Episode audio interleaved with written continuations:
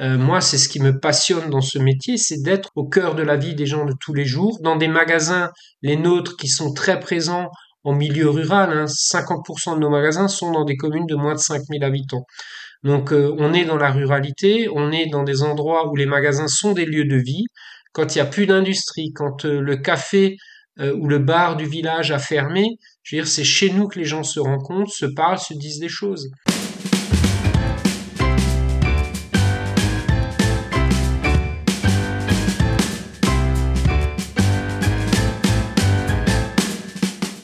Bienvenue sur le podcast Superception avec Christophe Lacnit. Vous pouvez également retrouver le blog et la newsletter sur le site superception.fr.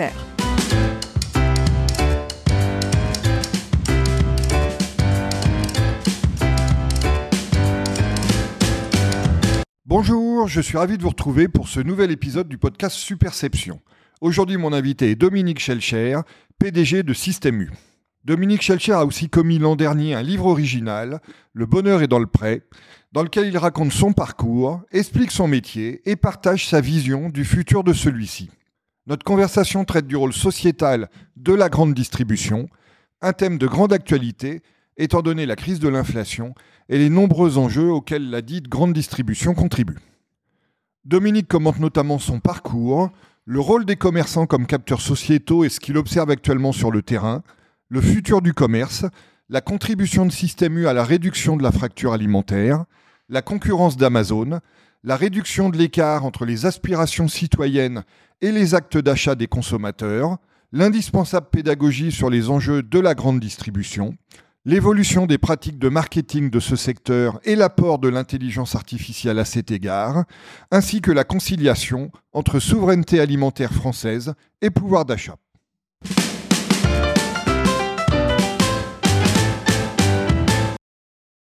Dominique, bonjour et euh, merci beaucoup d'être l'invité du podcast Superception. Bonjour. Alors Dominique, il est, très connu euh, que euh, vous êtes originaire euh, d'Alsace. il est aussi connu que vous avez grandi dans, un milieu dans lequel vous baignez encore aujourd'hui parce que vos parents tenaient une, super étunico dont, si j'ai bien compris, c'est la marque devancière de Système U à Fessenheim. Donc racontez-nous un peu cette enfance dans, dans ce milieu particulier et expliquez-nous aussi peut-être pourquoi ça a pu vous donner envie de naturellement vous orienter vers des études dans le domaine commercial à Angers sur lesquels nous reviendrons j'ai toujours baigné dans cet environnement commercial avec effectivement des parents qui euh, tenaient cette euh, épicerie de village. Hein, et quand on est épicier euh, dans une petite surface, et eh ben on est au four et au moulin.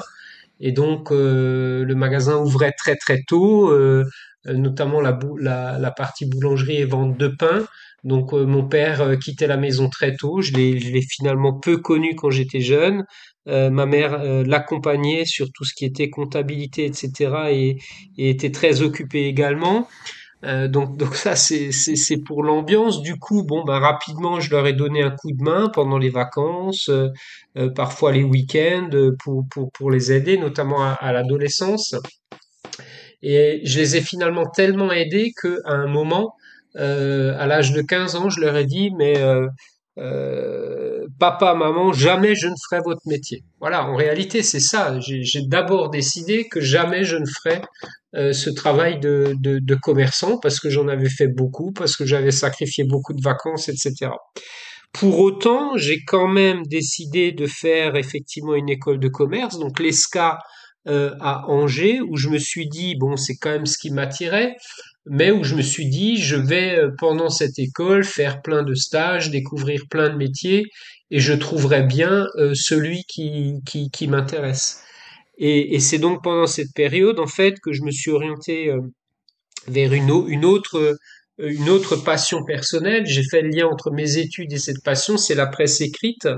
Et euh, j'ai fini euh, par faire mon mémoire de fin d'études sur la presse quotidienne régionale, un stage au premier quotidien de France qui est Ouest France, et j'ai été embauché au journal régional l'Alsace, donc toujours euh, tout me ramène à l'Alsace, et, euh, et où j'ai travaillé trois ans. Voilà, voilà le parcours jusque à mon premier job.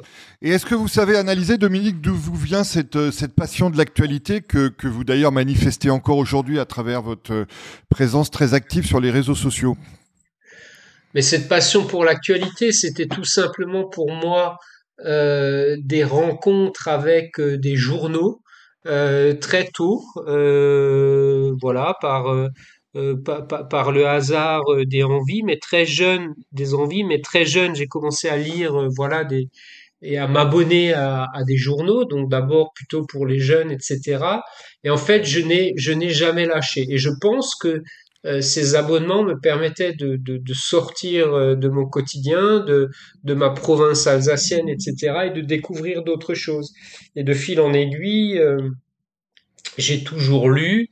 Euh, à 17 ans, je me suis abonné au journal Le Monde que je n'ai jamais quitté depuis. Euh, et, voilà, c'est une, passion de la curiosité, de la découverte et d'apprendre des choses en fait.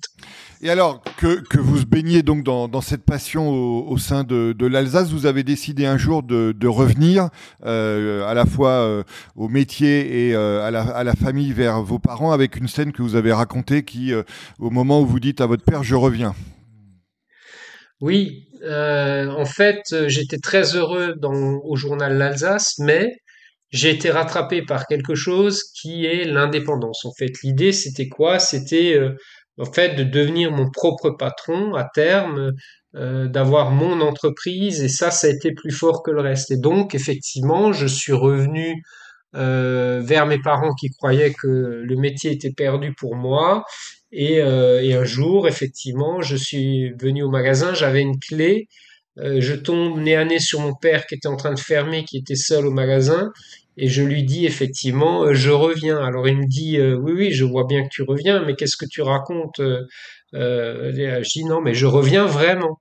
Et là, effectivement, toute ma vie, je me souviendrai de, de, de son visage ce jour-là, puisque vraiment, il pensait que, au contraire que jamais je ne, je, je ne reviendrai. Et donc, moi, j'ai redécouvert mes parents en travaillant ensemble, du coup, euh, dans ce qui était devenu entre-temps un supermarché Super U. Euh, et on a pris beaucoup de plaisir à travailler ensemble jusqu'à ce qu'ils comprennent que ben, euh, ils pouvaient me faire confiance et qu'ils pouvaient euh, me céder l'entreprise à terme. Donc, au final, j'ai repris, j'ai repris l'entreprise à mes parents. En 2004. Et ça, on est en 2004. Vous avez bien étudié votre dossier Shellshare. Oui, je vous le confirme. Donc, euh, racontez-moi ensuite euh, comment euh, s'est passée votre ascension, entre guillemets, dans le, dans le groupe Super U. Vous avez pris d'abord des responsabilités au, au niveau régional dans l'Est. Après, vous êtes devenu vice-président et ensuite, vous avez été élu successeur de, de Serge Papin à- en 2018. Donc, Système U est, un, est, un, est une entreprise un peu particulière. Donc, comment se, se passe euh, l'ascension d'un cadre, mais qui est aussi un entrepreneur indépendant, comme vous l'avez souligné, dans, cette structure Donc déjà, on rappelle que Système U, quatrième acteur du marché français de la grande distribution, est une coopérative de commerçants indépendants. Chacun est propriétaire de son magasin, de son fonds de commerce, de son immobilier. Donc ça, c'est c'est la base et euh, c'est donc le côté indépendant. Et en même temps, nous sommes des associés euh, comment dire, qui, euh, qui font des choses ensemble au sein de la coopérative. La base, c'est qu'on achète ensemble des produits aux fournisseurs et après, on a mis en place un certain nombre de services pour accompagner euh, les patrons de magasins. Et tout ça est piloté par des patrons de magasins. Les dirigeants du groupement sont des patrons indépendants de magasins, ce ne sont pas des salariés. Et donc, on s'implique dans la vie collective à travers ce qu'on appelle le binoma. On travaille avec des salariés euh, en binôme euh, par deux sur euh, toutes les missions de la coopérative, euh, acheter du vin, recruter des nouveaux associés, trouver des emplacements pour des nouveaux magasins, etc. Tout ça est en partie tenu par les patrons de magasins. Et donc, quelques temps après avoir rejoint l'entreprise familiale, j'ai commencé à m'impliquer dans la vie du groupement, à prendre des tout toutes petites missions euh, euh, de négociation euh, départementale, d'animation de réunions, des choses comme ça. Et de, et de fil en aiguille, euh, ben je voilà, je me suis impliqué de, de plus en plus jusqu'à ce qu'en 2008, fin 2008, euh, se pose la question de la présidence de Système U Est, la région Est de Système U, et euh, que je n'avais absolument pas envisagé euh, de prendre du tout, mais c'est les collègues qui m'ont demandé à ce moment-là de, de, de, prendre la suite du président régional de l'époque. Ce à quoi je leur ai d'abord répondu non, puisque je ne l'envisageais pas du tout. Et, euh, et, à force de conviction, ils m'ont convaincu qu'il fallait que je le fasse. Et donc un jour, je leur ai dit oui. Euh, et, et j'y suis allé. Donc je suis devenu président de la région Est. Euh, donc du coup, j'ai aussi rejoint l'équipe nationale de Serge Papin. En fait, on est quatre présidents de région plus le président national. Et, et, là, par exemple, au niveau national, je me suis beaucoup occupé d'informatique, du groupement, des systèmes d'information, en fait, et, et surtout, j'ai mené la réforme de ces systèmes d'information, puisqu'à un moment dans le groupement, on avait cinq informatiques, et donc je les ai fusionnés pour n'en faire plus qu'une. Et heureusement qu'on a fait ce travail à l'époque, puisqu'évidemment, ça n'aurait plus de sens aujourd'hui d'avoir cinq informatiques euh, différentes. Voilà, donc euh, j'ai continué à cheminer. Et puis en 2018, euh, fin 2017, est arrivée la, la, question de la succession de Serge Papin il y avait euh, deux personnes potentiellement euh, qui pouvaient euh, prendre la suite, dont moi, et le choix des collègues, encore une fois, s'est porté sur moi parce que chez Système bien sûr, faut être à un moment disponible, mais ce sont les collègues qui choisissent leur président, tout simplement.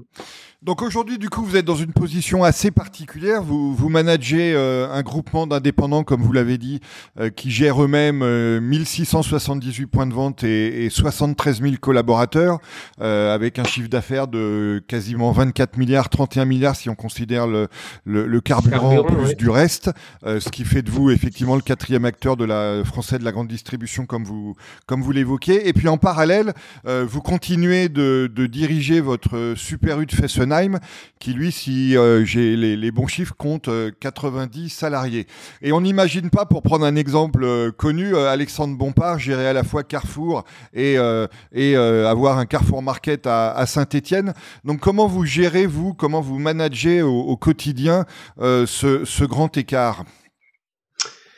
Alors déjà, ce grand écart, c'est notre force, parce qu'encore une fois, les dirigeants du groupement sont tous comme moi, des patrons de magasins. Ça veut dire quoi? Ça veut dire que euh, on, passe du temps pour la collectivité et en même temps, on n'est jamais déconnecté de notre magasin. Donc quand on prend des décisions pour l'ensemble euh, des collègues et pour la stratégie du groupement, on les prend en connaissance de cause du terrain. Et moi, concrètement donc, je suis à Paris à notre siège du lundi au jeudi soir, du lundi matin au jeudi soir, et le vendredi et le samedi, euh, je suis dans mon magasin. Mais pour que ça, ça fonctionne, la clé, elle est toute simple, elle est d'être bien entouré. Euh, donc je suis très bien entouré évidemment par euh, toute une équipe par un GIS et je suis très bien entouré par une excellente directrice de magasin euh, à Fessenheim, mais qui est une directrice en même temps, qui a plaisir à me retrouver le vendredi, le samedi. on fait le point, on prend les grandes décisions et, moi je n'ai jamais déconnecté de mon magasin. Et donc je parle effectivement en connaissance de cause du terrain, de mes clients, de mes collaborateurs, de mes parties prenantes. En, termes de management, c'est une leçon pour tous ceux qui sont tentés par le micromanagement, qui est évidemment une approche qui, dans votre cas, serait impossible. C'est impossible et en même temps, je suis un hélicoptère plongeur. Euh, je prends cette image-là, c'est-à-dire que forcément, je dois avoir une vision de hauteur euh, pour emmener euh, le, projet du groupement et en même temps, je, mon hélicoptère est capable de plonger dans des micro-détails en fin de semaine quand je reviens dans mon magasin et où je suis confronté aux difficultés du quotidien euh, d'un magasin opérationnel, de recrutement, euh, de prix, de, de, plein de choses. Donc, je suis un hélicoptère plongeur capable de survoler et en même temps de plonger dans les détails. Alors dans le livre dont on va euh, bientôt parler, ce qui va être au, cœur de notre conversation, et euh, c'est un livre que j'ai que j'ai trouvé très original et que j'ai que j'ai beaucoup aimé. Euh, vous évoquez aussi la période de, la crise résultant de la, de la pandémie du, du Covid et le confinement que vous avez vécu au cœur du premier foyer épidémique de France à l'époque. Donc je voulais vous demander qu'est-ce que vous avez appris sur sur les Français à travers évidemment vos collaborateurs et vos clients, et puis aussi qu'est-ce que vous avez appris sur vous-même au cours de cette expérience que, que, vous relatez euh, fortement dans le, dans le livre. Oui, quelle, quelle, quelle période. Alors pourquoi j'ai écrit ce livre? Je l'ai écrit parce que au, début de cette crise du Covid-19, on a été les supermarchés considérés comme la seconde ligne. On recevait des dessins des enfants en remerciement de ce qu'on faisait pour la chaîne alimentaire. Enfin, il y avait un véritable soutien, euh, c'était formidable. Et puis, très vite, euh, les choses se sont retournées et euh, on, on, commençait à avoir des situations de tension dans le magasin et euh, notre métier était à nouveau mal vu. Je me suis dit mais c'est pas possible, il faut expliquer aux gens la réalité de notre métier, euh, comment on travaille, comment on vit, quels sont nos objectifs, etc. Et le livre déjà est né là-dessus. Après, pour répondre à votre question, ce que je retiens, euh, c'est que la France est terriblement résiliente et notre métier tout particulièrement. On a fait face à une histoire incroyable euh, ce confinement du jour au lendemain, euh, le port des masques, euh, faire ses courses dans des conditions complètement incroyables. Il fallait faire la queue au départ à l'entrée des magasins. Enfin, c'était complètement fou.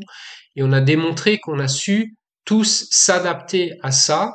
on s'est serré les coudes pour s'adapter. La chaîne alimentaire n'a jamais craqué.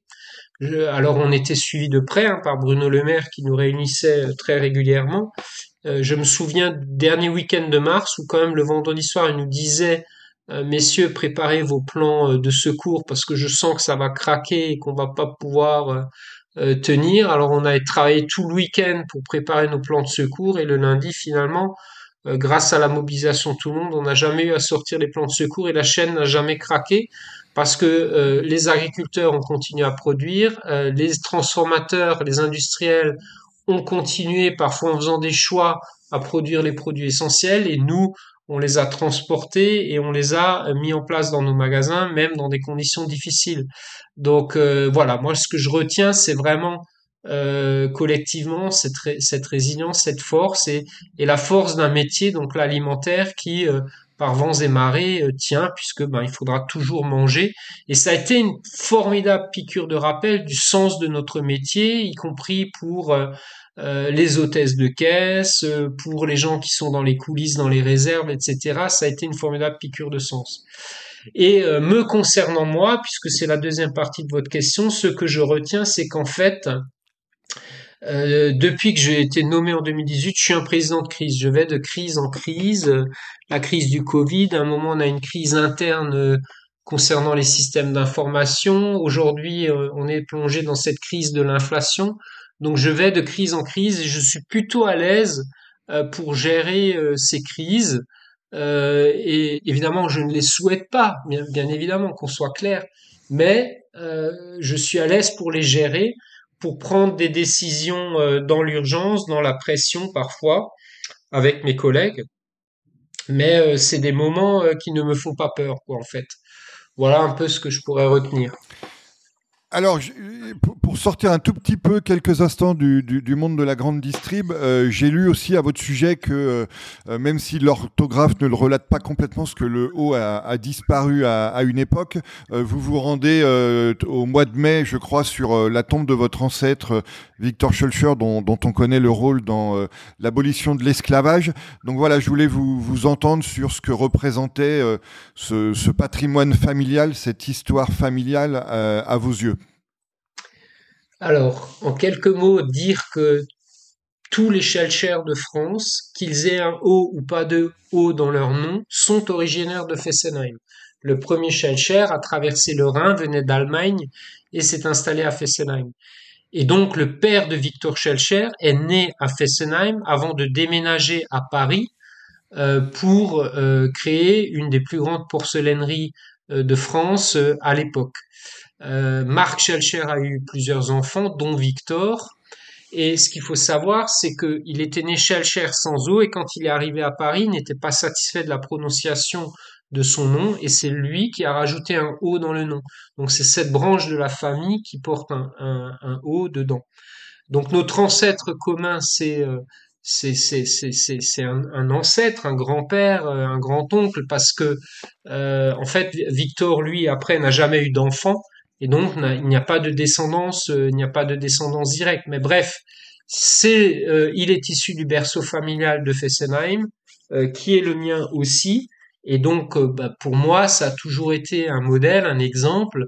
Il a fait de sa vie un combat, celui contre d'abord l'esclavage, mais finalement contre toutes les injustices. Il il a beaucoup écrit, il a, il a mené de, de, nombreux combats, il a donc réussi à abolir euh, euh, l'esclavage dans les Antilles euh, françaises, et puis surtout, il avait une boussole, il le disait lui-même d'ailleurs, dans, sa vie, qui, se résumait par deux mots qui étaient justice et liberté. Et ces deux mots, en fait, m'ont toujours suivi. D'abord, Victor Schellcher, justice et liberté. Le premier journal où j'ai travaillé, Ouest France, sa signature sous son titre, c'est justice et liberté. Et, donc, euh, à la fois la justice et la liberté sont deux mots très importants pour moi, encore une fois, qui m'ont toujours inspiré et suivi. Voilà. Bah, je pense d'ailleurs qu'on va les retrouver dans, la suite de notre euh, conversation. On va, on va passer au cœur de celle-ci. Donc, euh, on va s'intéresser tous les deux au, rôle sociétal de la grande distribution à, évidemment à, à travers le, le, livre que vous avez publié l'an dernier qui s'appelle Le bonheur est dans le prêt. Euh, il faut bien prononcer le prêt parce qu'en fait il y a, y a, un jeu de mots dans le titre qui donne euh, toute sa saveur euh, à, aux, aux, dix titres et qui explique le, le, le cœur de l'ouvrage. Alors évidemment l'ouvrage est très riche donc on va pas pouvoir euh, naturellement euh, parler de, de, tous les thèmes dont, dont, vous traitez. Mais si je devais le résumer, je dirais que vous y démontrez votre conviction que la grande distribution ne, ne vend pas que des mais qu'elle propose aussi du lien. Euh, et dans le livre, vous, commencez d'ailleurs, le, le, vous ouvrez le livre euh, à ce sujet par euh, une, anecdote où vous racontez avoir perçu ou senti les, prémices de la crise des, gilets jaunes lorsque vos clients alsaciens traversaient la frontière pour aller acheter de l'essence en Allemagne et donc qui, évidemment euh, révélait le, ou signalait ce problème de, prix et de coût euh, de l'essence. Et plus généralement, quand on lit l'ouvrage, vous faites du magasin, euh, alors je, prends des guillemets, un observatoire privilégié des évolutions de la société. Alors à ce sujet, est-ce que vous pouvez nous expliquer pourquoi vous vous définissez comme une prise de terre? Alors, tout simplement parce qu'un commerçant est au cœur de la vie des gens, particulièrement un commerçant de l'alimentaire. On est au, on cœur de la vie, on croise nos clients, on les connaît parfois pendant de longues années, on discute avec eux, ils nous parlent, ils, parlent à nous, ils parlent aux hôtesses de caisse, beaucoup, ils parlent aux bouchers du magasin, et ils disent des choses de comment ils vivent la période, qu'est-ce qui les préoccupe, euh, etc. Et donc, à force, euh, moi, c'est ce qui me passionne dans ce métier, c'est d'être au cœur de cette vie des gens, au cœur de la vie des gens de tous les jours, dans des magasins, les nôtres, qui sont très présents en milieu rural. Hein, 50% de nos magasins sont dans des communes de moins de 5000 habitants. Donc, euh, on est dans la ruralité, on est dans des endroits où les magasins sont des lieux de vie. Quand il n'y a plus d'industrie, quand euh, le café euh, ou le bar du village a fermé, je veux dire, c'est chez nous que les gens se rencontrent, se parlent, se disent des choses. Et donc, euh, c'est pour ça que oui, je, parfois je dis que je suis une prise de terre parce que je suis en connexion avec eux. Et si aujourd'hui je suis invité à Paris par un certain nombre de médias euh, qui m'interrogent sur toutes ces questions de la consommation, c'est pour cette raison-là, parce qu'ils savent que j'ai cette double vie, euh, celle du PDG, mais celle aussi de cet entrepreneur sur le terrain, au contact des gens, des Français dans la ruralité. Et quand je parle, voilà, je parle en connaissance de cause, je parle pas de ce qu'on me raconte ou des, des, études, je parle de, de ce que j'entends, de ce que je vis, quoi. Voilà. Alors, on va reparler des, des enjeux d'inflation en, en, toute fin d'entretien, mais euh, malgré tout, aujourd'hui, quel mouvement souterrain vous observez dans, dans la société française, dans, dans, ce rôle de capteur que vous venez de décrire?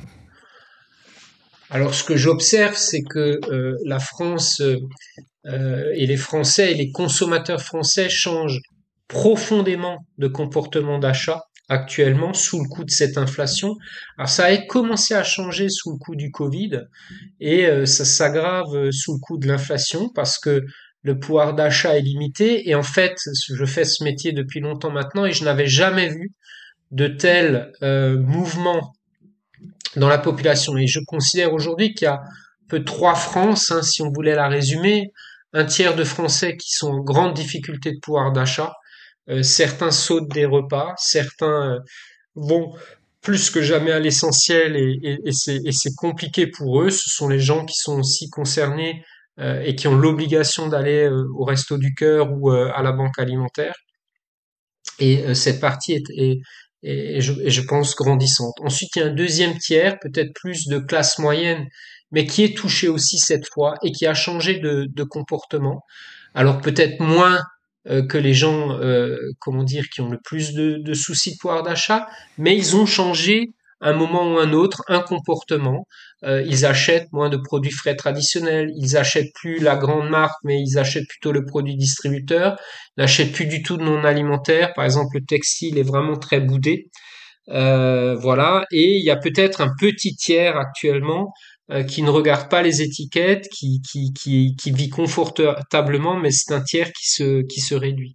Et il y a un sondage ELAB qui est sorti il y a peut-être maintenant un mois, qui le résume bien, puisque ce sondage dit pour 78% euh, des Français, cette crise a un impact et ils ont changé de comportement.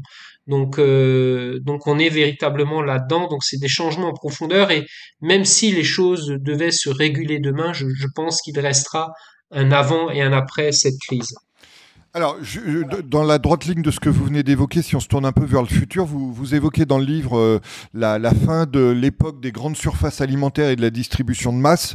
Je crois que vous, traitez euh, de, trois facteurs à ce sujet, le, climat, la digitalisation et le, vieillissement, hors, hors euh, Covid qu'on a déjà évoqué, abordé tout à l'heure. Du coup, comment vous envisagez le, futur du commerce? Et je crois que vous évoquez aussi dans le livre l'émergence du consommateur. Oui, alors bon, là, je, tire le fil euh, très loin.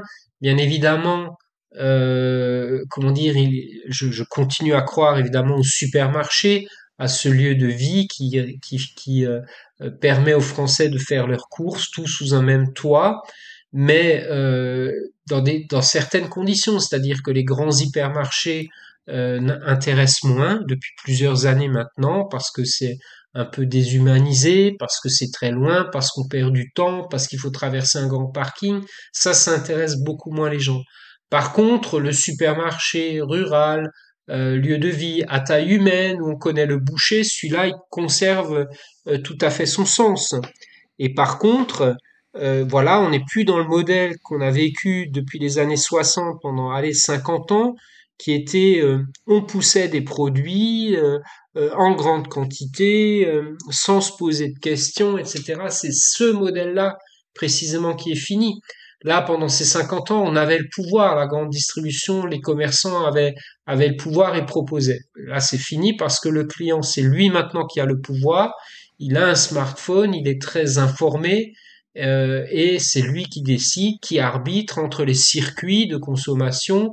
Il, va, va jusqu'à fréquenter huit magasins différents dans un mois euh, pour s'alimenter entre un boucher, un supermarché, un magasin bio, euh, un panier à map, etc. Ça, ça fait huit points euh, où il, où il s'alimente. Et donc ça, c'est, c'est quand même du jamais vu.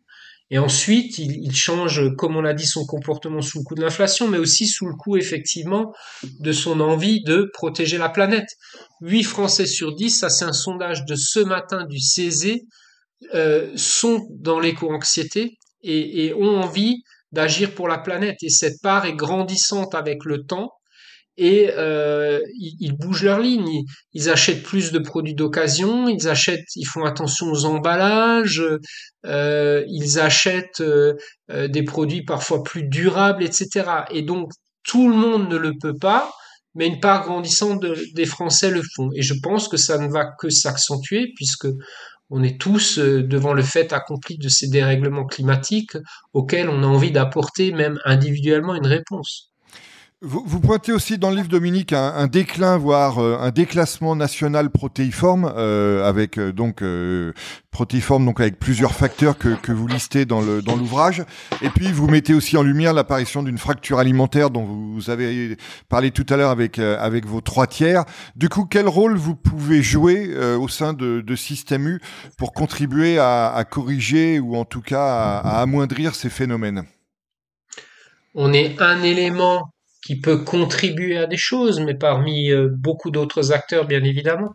Donc déjà, il faut proposer aux Français euh, des bons produits, des produits sains de qualité euh, pour manger sainement, parce que finalement, d'abord, leur première préoccupation reste plus que jamais euh, une alimentation de qualité saine et bonne pour la santé.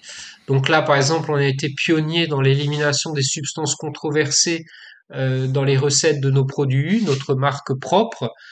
ça, c'est déjà la base et là, on contribue et donc, comment dire, on, on, fait très attention à ces recettes, à la qualité des produits. Mais au côté sain, on a rajouté un côté responsable. Par exemple, euh, on a, euh, on est sans doute le plus gros vendeur de produits du label Bleu Blanc en France. Bleu Blanc c'est quoi?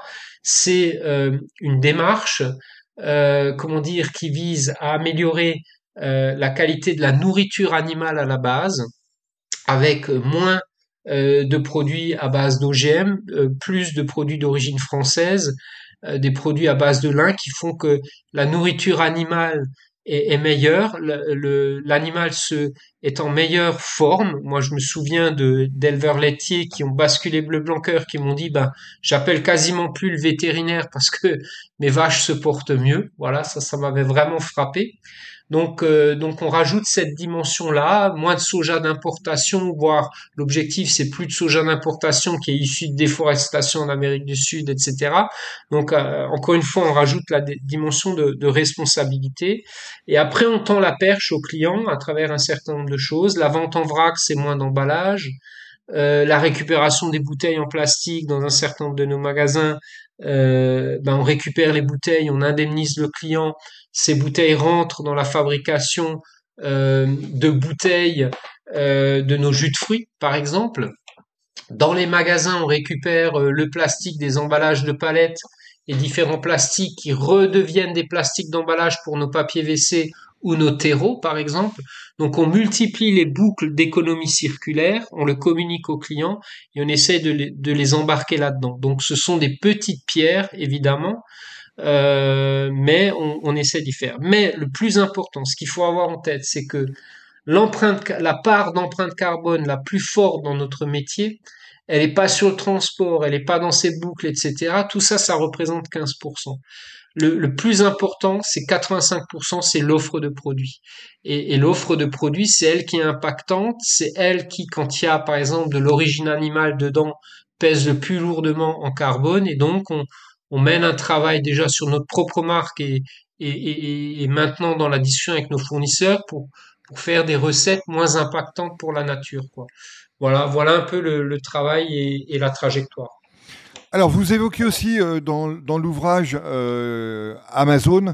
Euh, alors vous, vous donnez un clin d'œil d'ailleurs. Vous dites que vous avez commencé en, en 1970. Vous vieillissez d'un an d'ailleurs. Alors que votre père livrait les, les, clients de son épicerie et vous, écrivez par ailleurs que vous reconnaissez les, les, vertus du modèle d'Amazon, notamment en, en matière d'expérience et de service client pour les consommateurs. Euh, donc comment vous, vous arrivez aujourd'hui à euh, contrecarrer euh, à la fois la puissance et l'expérience client d'Amazon, que ce soit en termes de gain de temps, de, personnalisation, et puis on, parlera dans la question suivante, si vous le voulez bien, de l'enjeu fiscal. Mais, mais, restons pour l'instant concentrés sur l'aspect client.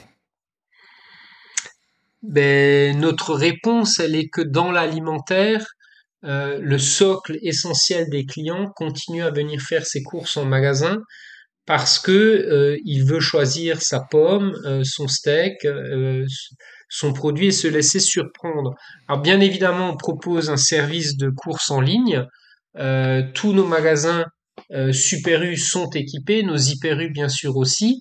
Dans les meilleurs magasins, ça représente, allez, on va dire entre 12 et 15% du chiffre d'affaires, mais c'est 12 à 15%. Euh, parce que des clients qui pendant euh, un certain temps font des courses euh, au drive nous disent après ben, finalement qu'est-ce que j'ai plaisir à revenir en magasin? Mes enfants ont grandi j'ai de nouveau un peu plus de temps j'ai besoin de voir de toucher les produits de, de me laisser surprendre. Donc voilà par rapport à Amazon qui est une aventure formidable nous on est avant tout sur l'alimentaire et cet alimentaire euh, voilà, il, se fait encore beaucoup dans, nos magasins pour une raison d'ailleurs toute simple, c'est la, chaîne du froid.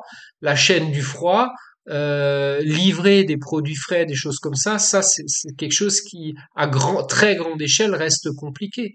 Et donc il vaut mieux euh, concentrer des productions de froid, des grands frigos, des grands congélateurs dans des magasins où les gens viennent pour s'alimenter plutôt que de multiplier les camionnettes frigorifiques ou je ne sais quoi qui livreraient dans des conditions beaucoup plus compliquées. Donc voilà, l'alimentaire va continuer durablement à se faire dans, nos magasins et c'est comme ça qu'on résiste, mais avec un service de qualité, avec la, quand même en ville notamment du service de livraison, parce qu'en ville c'est attendu, un peu à la campagne aussi en collaboratif. Mais, mais, mais le socle d'achat reste, euh, je, je pousse mon caddie, euh, voilà, dans des magasins modernes qui se remettent en cause, qui remettent en cause leur offre, etc. Sur l'aspect fiscal, Dominique, vous, vous en parlez dans, le livre. Alors, vous le, vous le chiffrez pas dans, dans le livre, euh, l'écart euh, entre le traitement fiscal des GAFAM et, et celui dont vous bénéficiez, si j'ose dire. Donc, euh, pour, pour les auditeurs, est-ce que vous pouvez donner une, une idée de, de l'ordre de grandeur de, de la différence et éventuellement de, des conséquences en termes d'approche sociétale et d'emploi euh, pour la France de, de, cet écart entre euh, la fiscalité dont vous faites l'objet et celle dont les GAFAM bénéficient Ce qu'on veut tout simplement, c'est que tous les commerçants soient assujettis à la même fiscalité. Or, par exemple, euh, les e-commerçants ne, ne, ne payent pas une taxe qui est très importante dans la grande distribution, qui s'appelle la TASCOM, euh, donc une taxe sur nos surfaces commerciales. Euh, qu'on assume. Or, euh, des entrepôts prennent de la place, euh, des mètres carrés au sol, etc. Et donc, voilà, tant mieux pour eux. On est très content de leur développement et tout, mais on dit, battons-nous à armes égales et donc faisons en sorte que tout le monde paye la même fiscalité. Et c'est bien pour ça que Bruno Le Maire a mené un combat dans, dans ce sens et a imposé aux plus grands acteurs une taxe qui voudrait voir devenir euh, européenne plus tard, mais qui, qui est déjà appliquée en France. Voilà, pour qu'il y ait euh, à un moment une équité, une équité de taxes. Vous, écrivez dans, dans, le livre que nous avons atteint la fin de l'hyperconsommation, que les Français veulent consommer mieux, voire consommer moins, euh, réduire l'empreinte écologique de leurs achats et que la crise ne fait que renforcer cette tendance. Mais vous, vous citez dans le livre, vous racontez une, une étude qui a été menée et qui, euh, qui m'a semblé très intéressante entre les intentions d'achat des consommateurs à l'entrée d'un magasin et puis leurs achats réels quand en fait on constate au sortir du magasin qu'ils n'ont pas souvent ou pas toujours réalisé les, les intentions qu'ils avaient en entrant. Du coup, comment arrivez-vous à, concilier euh, le, constat que vous faites et que vous devez évidemment euh, mesurer sur le terrain et cette étude qui semble un peu euh, représenter un écart par rapport à ce constat? Oui, ben c'est l'écart, c'est l'écart entre le citoyen et le consommateur qui, qui, se réduit dans le temps. mais, mais, mais, mais, mais cet écart subsiste. Pour, pour plein de raisons, parce qu'à un moment, entre ce qu'on imagine et ce qu'on fait au quotidien et les moyens qu'on a pour le faire, oui, il y a un écart. Mais ce que j'observe quand même, encore une fois, depuis quelques années, c'est que la part euh, des gens qui veulent bouger les lignes est grandissante, euh, que euh, nous sommes interpellés sur un certain nombre de sujets. là, il y a trop d'emballage. Pourquoi euh, pourquoi euh, ce produit est comme ça et pourquoi vous n'enlevez pas l'emballage en carton. Enfin, c'est des petits détails, mais qui prouvent l'intérêt grandissant. Après, on le voit aussi dans les comportements. Encore une fois, l'achat de moins de textiles, les gens se rendent compte qu'ils peuvent garder leur veste une année de plus, que ça changera rien. Ça, ça a pris euh, beaucoup, beaucoup d'ampleur dans, dans le textile. Euh, la vente en vrac euh, qui, euh, qui intéresse un certain nombre de clients, etc. Donc oui, il y a un écart, mais au global, avec le temps, euh, comment dire, les comportements changent et puis c'est des comportements qui changeront pas encore une fois du, jour au lendemain. Donc nous, il faut qu'on tente des perches, faut qu'on se remette en cause, euh, faut qu'on explique tout ce qu'on fait euh, et, euh, et, et, avec le temps, je, je pense qu'il faut qu'on apporte notre contribution. Une contribution très très importante, c'est la réduction aussi du gaspillage. Je rappelle que plus d'un tiers de ce qui est produit dans le monde est gaspillé à tous les niveaux de la chaîne à la production elle-même, dans l'usine, euh, au restaurant, dans le frigo du consommateur, dans nos supermarchés. Euh, et euh, on a fait un travail considérable, chez nous en tout cas, pour réduire ce gaspillage. Et ça, c'est une façon aussi de préserver la planète. Et ce combat-là, c'est un des plus beaux combats qui a été pris ces dernières années dans, dans, dans notre métier. Donc voilà, c'est ce type de combat qu'il faut qu'on mène, qu'on continue, qu'on amplifie.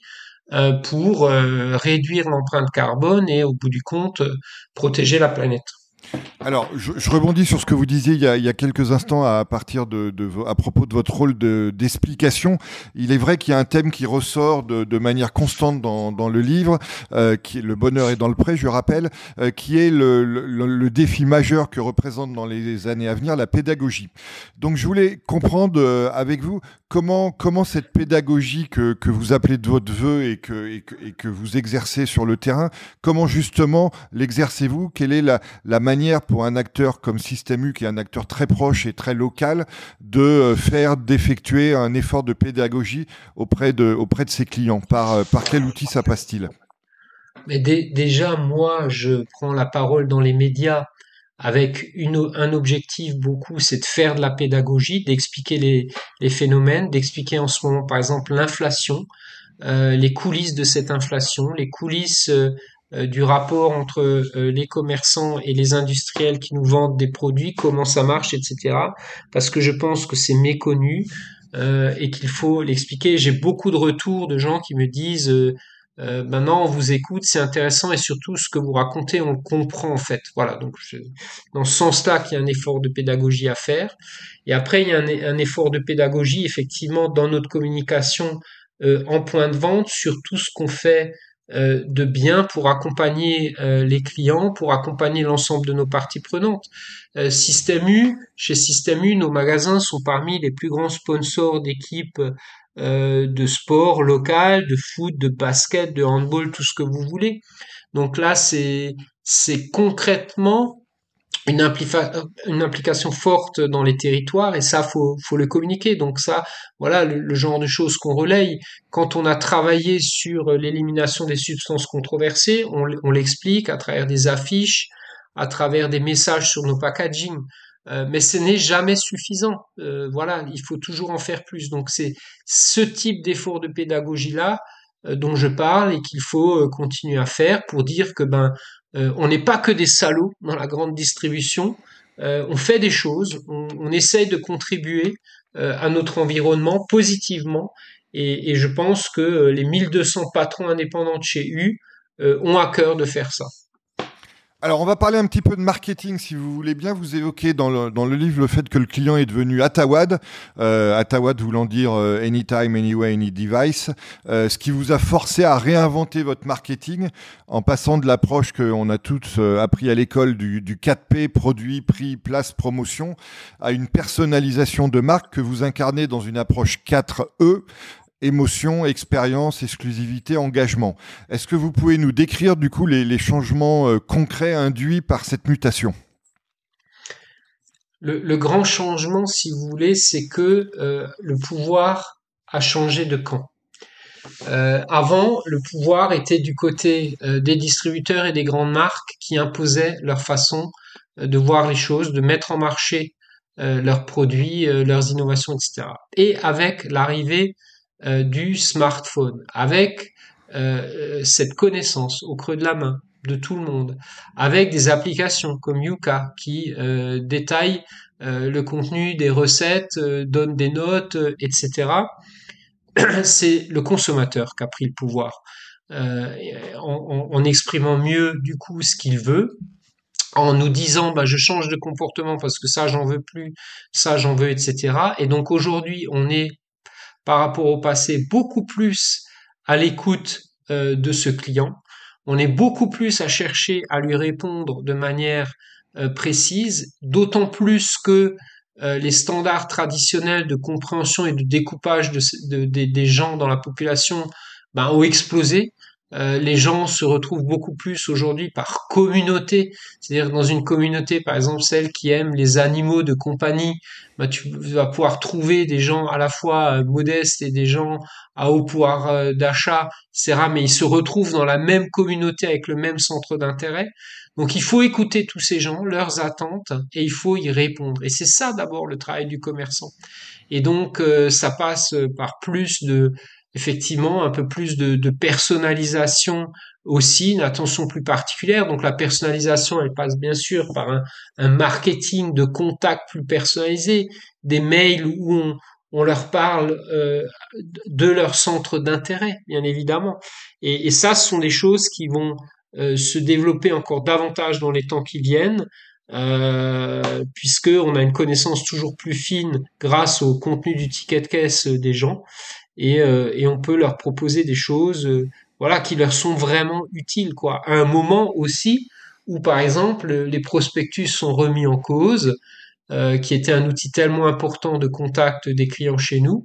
Et donc, oui, on bascule vers plus de connaissances et du coup d'approche personnalisée des choses. Comment l'intelligence artificielle vous, vous aide dans cette optique? bah, C'est un formidable outil hein, qui arrive, l'intelligence artificielle. Pour moi, c'est une véritable révolution qui touche pour le coup plutôt cette fois les, les professions plus intellectuelles Hein. Euh, et là, concrètement, elle nous aide déjà chez Système U à améliorer la qualité de nos commandes euh, sur les promotions. Euh, grâce à l'étude des statistiques de vente, des saisonnalités, etc., l'intelligence artificielle ben, synthétise tout ça et nous fait des propositions de commandes beaucoup meilleures que les outils, je algorithmiques qu'on avait dans le temps. ça, c'est une façon de voir, mais aujourd'hui, il est très courant aussi de euh, d'avoir des gens qui au quotidien utilisent l'intelligence artificielle pour rédiger euh, des courriers, rédiger des mails. Ça c'est une, utilisation plus bureautique. Euh, voilà, mais on a aussi de l'intelligence artificielle dans nos entrepôts euh, pour euh, la préparation des commandes. Euh, voilà, on est en train de s'emparer de tout ça, de l'utiliser. Ce sont des gains de productivité qui facilitent la vie des gens et encore encore une fois, plutôt du côté des professions intellectuelles cette fois. Euh, Dominique, le, podcast Superception se termine toujours avec une euh, question d'actualité. Dans votre cas, euh, on, va revenir à l'enjeu du, pouvoir d'achat. Je voulais aussi vous, entendre sur la conciliation de, deux objectifs qui peuvent peut-être parfois apparaître contradictoires. L'un étant le coût de la qualité française qui, nous permet d'assurer notre souveraineté alimentaire, et l'autre étant bah, globalement les, les contraintes pécuniaires que euh, nos, concitoyens euh, subissent et dont vous avez euh, largement parlé durant cette conversation. Donc comment arrive-t-on à la fois dans le temps court et dans le temps long à concilier ces, deux enjeux, ces deux contraintes? La, signature de système actuellement, c'est des valeurs fortes et des prix bas. La promesse de base d'un commerçant, c'est de proposer à ses clients aujourd'hui des, des, prix bas, particulièrement en période d'inflation, et Dieu sait que Système est bien placé puisqu'Hyper U est juste derrière Leclerc en termes de prix. Et Supermarché, c'est pas moi qui le dis, ce sont les études, et le supermarché généraliste le moins cher de France. Donc, euh, on est très bien positionné en prix. C'est le côté prix bas, c'est la promesse de base. Encore une fois, particulièrement en période d'inflation. Et en même temps, on a des valeurs fortes. Euh, ces valeurs, c'est l'implication avec toutes les parties prenantes, on en a déjà parlé. C'est le développement d'une offre euh, qui tient compte des attentes sur euh, le côté sain, qualité, sur le côté plus de responsabilité, moins d'emballage, etc., qu'on continue ardemment à développer. Et la grande équation du commerçant aujourd'hui, qui est complexe et pas simple, c'est de, concilier au maximum les deux volets. Euh, pour euh, bouger les lignes, réduire l'empreinte euh, carbone et accompagner du mieux possible les Français avec des prix bas pour ceux qui ont vraiment des difficultés et avec des offres responsables de l'autre côté pour ceux qui peuvent un peu plus. Mais nous, ce qu'on ce essaye de faire, c'est de nous adresser à tout le monde sur les deux volets. Alors c'est pas simple, c'est beaucoup de travail et c'est work in progress pour les temps qui viennent. Eh ben, écoutez, Dominique, c'est sur cette promesse d'avenir que euh, nous allons euh, achever cette conversation à laquelle je vous remercie euh, grandement d'avoir participé et d'avoir pris le temps de, vous entretenir avec moi dans ce cadre. Mais merci à vous pour cette interview très riche et puis pour le beau travail de préparation que vous avez fait, puisque je vois que vous avez très attentivement travaillé le sujet et lu le livre. Donc, merci à vous. Merci d'avoir suivi cet épisode du podcast Superception. Vous pouvez également retrouver le blog et la newsletter sur le site superception.fr.